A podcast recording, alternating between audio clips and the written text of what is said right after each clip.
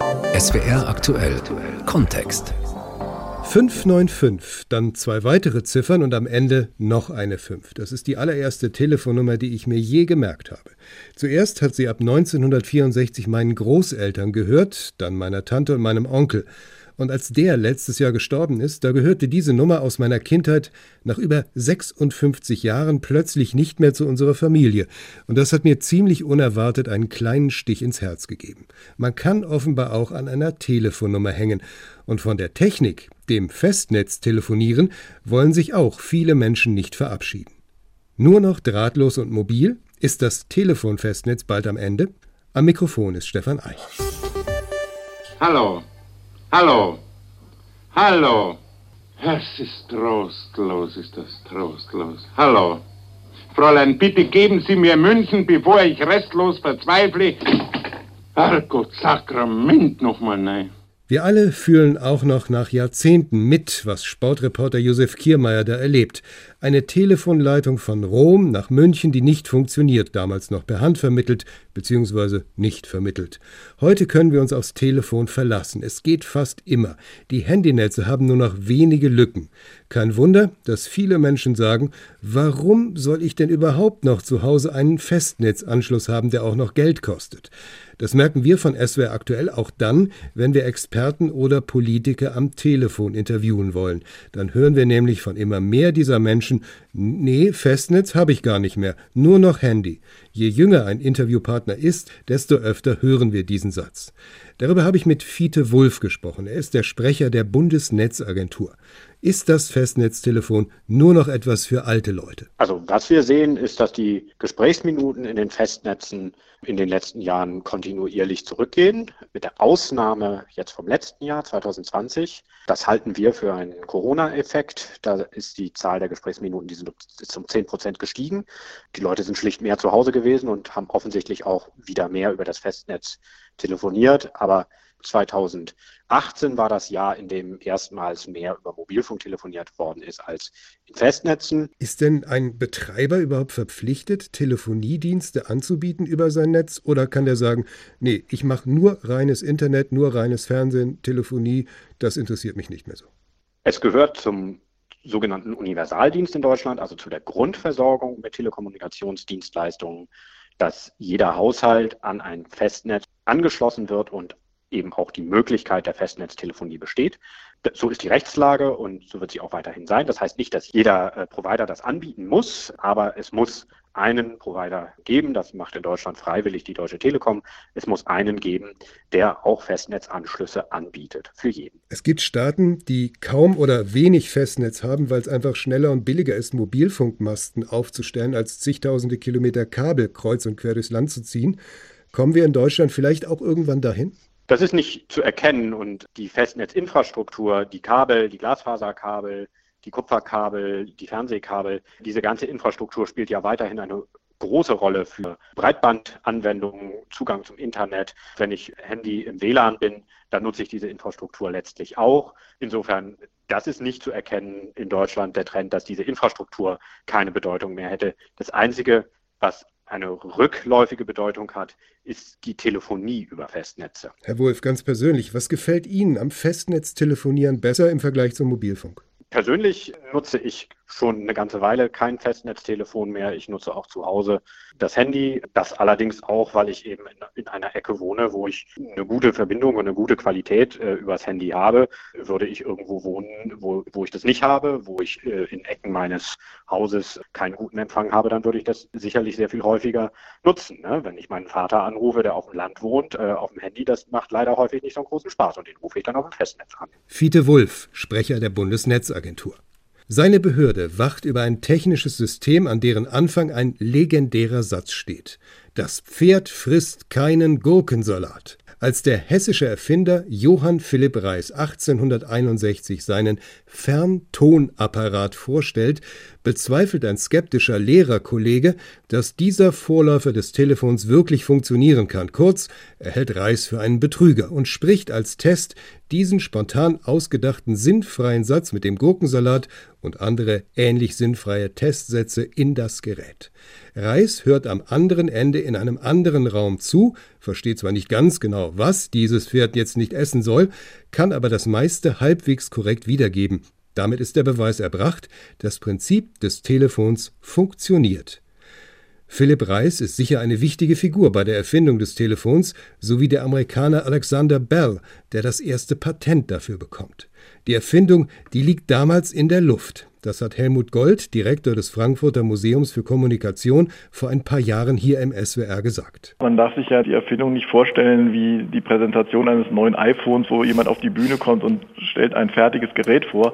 Reis hat experimentiert und das hat zum Teil geklappt, zum Teil nicht so geklappt. Aber er hat nicht ein Telefon, was jetzt irgendwie wirklich praxisgerecht mhm, gewesen mhm, wäre, erfunden. Bell hat das ja einige Jahre später gemacht. Er hat auch nie bestritten, dass er die Versuche von Reis kannte. Das hat er auch in den vielen, vielen Prozessen, die es ja gab, um sein Patent nie bestritten und am Ende aber auch alle gewonnen. Also Patentinhaber ist zu Recht Herr Bell und Philipp Reis hat aber ganz wichtige Versuche und auch sozusagen Prototypen gebaut. Helmut Gold, Direktor des Frankfurter Museums für Kommunikation. 16 Jahre nach den Versuchen von Reis beginnt der Aufbau des Telefonnetzes in Deutschland. Die erste Leitung ist zwei Kilometer lang. Der Berliner Generalpostmeister Heinrich von Stephan nimmt sie am 25. Oktober 1877 in Betrieb. Und damit erreicht er nebenbei, dass heute noch etliche Plätze vor Post- und Telekom-Gebäuden, zum Beispiel in Karlsruhe oder Hamburg, nach ihm, nach Heinrich von Stephan benannt sind. Danach wird das Netz erst in und dann zwischen den Städten in Deutschland mehr und mehr ausgebaut. 1936 hat die Reichspost fast 3,4 Millionen Telefonanschlüsse. Im Krieg werden viele Vermittlungsstellen und Leitungen zerstört, aber nach und nach und immer schneller wieder aufgebaut. Telefon zu haben wird eine Art Grundrecht. Die Bundespost muss jeden anschließen, der das will. Zum Einheitspreis. Egal ob in der Großstadt oder mitten im Wald. 1975 können Kunden die ersten Tastentelefone von der Bundespost mieten. Mitte der 80er die ersten schnurlosen Apparate. Wer so einen hat, muss nicht mehr wie früher neben dem Telefontischchen im Flur hocken. Der erste Schritt zur Digitalisierung des Telefonnetzes ist ab 1989 ISDN. Das wird vom inzwischen als Telekom privatisierten Marktführer 2018 wieder abgeschaltet. Nachfolger ist das volldigitale Voice-over-IP, Telefonieren über das Internet. Omas Telefontischchen im Hausflur ist passé. Fast jeder hat ein Schnurlostelefon daheim. Und manche Menschen haben gar kein klassisches Festnetztelefon mehr, nur noch ein Handy. Ist das Festnetz also ein Auslaufmodell, ein technisches Fossil? Die Antwort wissen auch die Firmen, die Festnetztelefonapparate entwickeln, bauen und verkaufen. Das sind Firmen wie Gigaset, das hervorgegangen ist aus der Telefonsparte von Siemens. Michael Zenz ist dort Vice President Phone, also der Leiter der Telefongerätesparte für Privatkunden. Der Markt für Festnetztelefonie ist seit Jahren rückläufig. Wir hatten letztes Jahr, also zu Beginn der Pandemie, festgestellt, dass sich dieser Marktrückgang ähm, sehr verlangsamt hat. Und wir festgestellt haben, dass plötzlich wieder eine sehr hohe Nachfrage im Festnetztelefoniebereich vorhanden war. Und wir auch viele Anfragen hatten von unseren Geschäftspartnern, Handelspartnern, dass sie neue Ware benötigen. Also wir hatten einen absoluten Ausverkauf unserer Telefonprodukte auch im Handel. Vielleicht darauf zurückzuführen, dass äh, viele Menschen im Homeoffice waren, zu Hause geblieben sind plötzlich festgestellt haben, hm, ist vielleicht doch nicht immer alles so toll, vielleicht alles mit dem Smartphone zu machen, gerade wenn man jetzt längere Telefonate machen muss. Und so haben sich, denke ich mal, viele Verbraucher nochmal mit einer Telefonielösung eingedeckt. Etwa sieben Millionen Festnetztelefone hat Gigaset im Jahr 2020 produziert. Die meisten für Privatkunden oder für Menschen, die sich selbst fürs Homeoffice ein neues Telefon gekauft haben. Etwa 800.000 Geräte habe man für Firmenkunden gebaut, sagt Michael Zenz. Und das, obwohl gerade Unternehmen viel mit Videokonferenzen wie Zoom oder Teams arbeiten in der Pandemie. Wobei man aber auch feststellt, dass dann natürlich, wenn sehr viele Menschen so eine Lösung nutzen, die Bandbreite auch hier und da so nicht gegeben ist, äh, sprich die Gesprächsqualität nicht immer sehr gut ist, teilweise auch Störungen auftreten und da ist ein Festnetztelefon einfach eine sichere Lösung. Firmen haben natürlich absolut das Interesse, dass sie eine sichere Kommunikation gewährleisten können, also gute Gesprächsqualität, sichere Verbindung, geschützte Verbindung. Das ist immer noch ein sehr, sehr großer Markt und Gigaset hat sich ja so aufgestellt, dass wir auf der einen Seite natürlich die Privatkunden bedienen möchten, auf der anderen Seite natürlich aber auch die Firmen mit Lösungen bedienen möchten. Das Telefonfestnetz ist vom Grundsatz her 140 Jahre alt. Immer noch ist die vorherrschende Technik das Kupferkabel mit zwei Adern pro Anschluss und viele dieser Doppeldrähte liegen schon seit Jahrzehnten in der Erde. Technisch aufgerüstet werden immer wieder die Geräte an den Enden dieser Kabel, also die Vermittlungsstellen und die Telefone in den Häusern und Büros. Es gibt inzwischen HD-Telefonie mit viel, viel besserer Sprachqualität als noch vor fünf Jahren.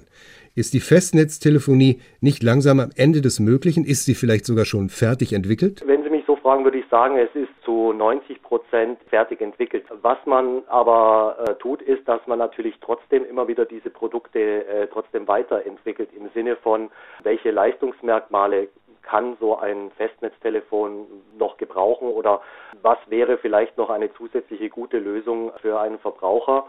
Das heißt niedrigeren Stromverbrauch, dann das Thema, was äh, vor ein paar Jahren mal aufkam mit Strahlungssicherheit, wo man gewissen Eco-Modus eingebaut hat, um einfach die, die Funkbelastung zu reduzieren.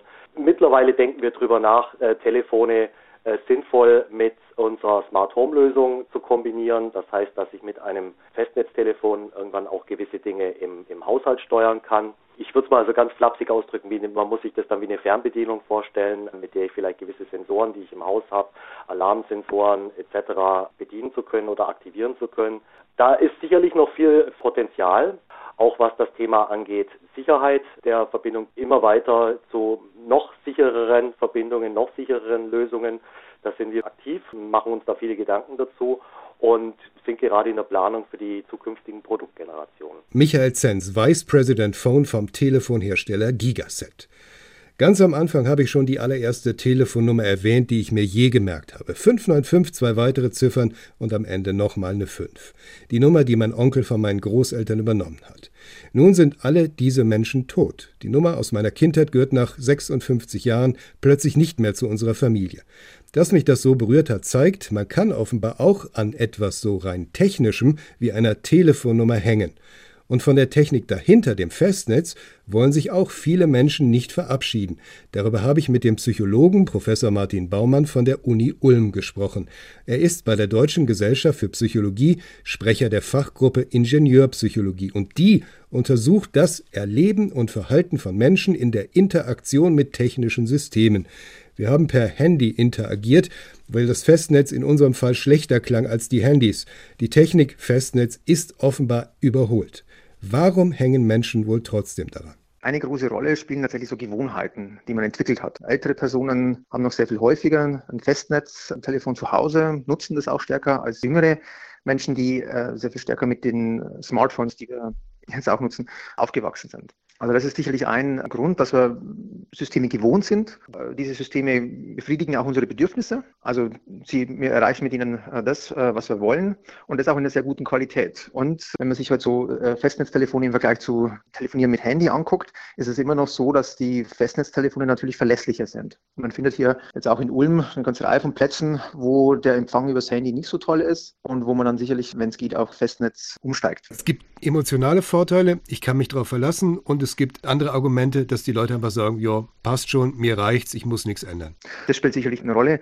Und dann gibt es sicherlich auch einen Aspekt, den man, über den man auch manchmal liest, ist, dass die Festnetztelefone bevorzugt werden, weil Personen glauben, dass dort die Strahlenbelastung geringer ist, als äh, das mit Handys der Fall ist. Meine Großeltern, die waren ausgesprochen stolz, als sie nach langem Warten diesen Luxus bekommen haben, ein eigenes Telefon. Heute ist das dann eher eine Dreingabe zum DSL- oder Fernsehkabelanschluss.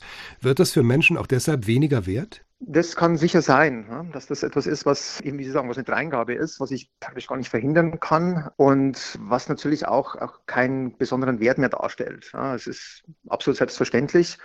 Und während zur Zeit ihrer Großeltern eben das Besitzen eines Festnetztelefons noch etwas ist, was Hervorzuheben war, ist es heute, sind es heute andere technische Geräte, die in irgendeiner Form was Besonderes sind, die vielleicht auch mit Status verknüpft sind. Ich kann heute noch Nummern von vor knapp 50 Jahren auswendig, alles nur Ziffern von 0 bis 9, ziemlich willkürlich zusammengefügt von Post bzw. heute Telekom.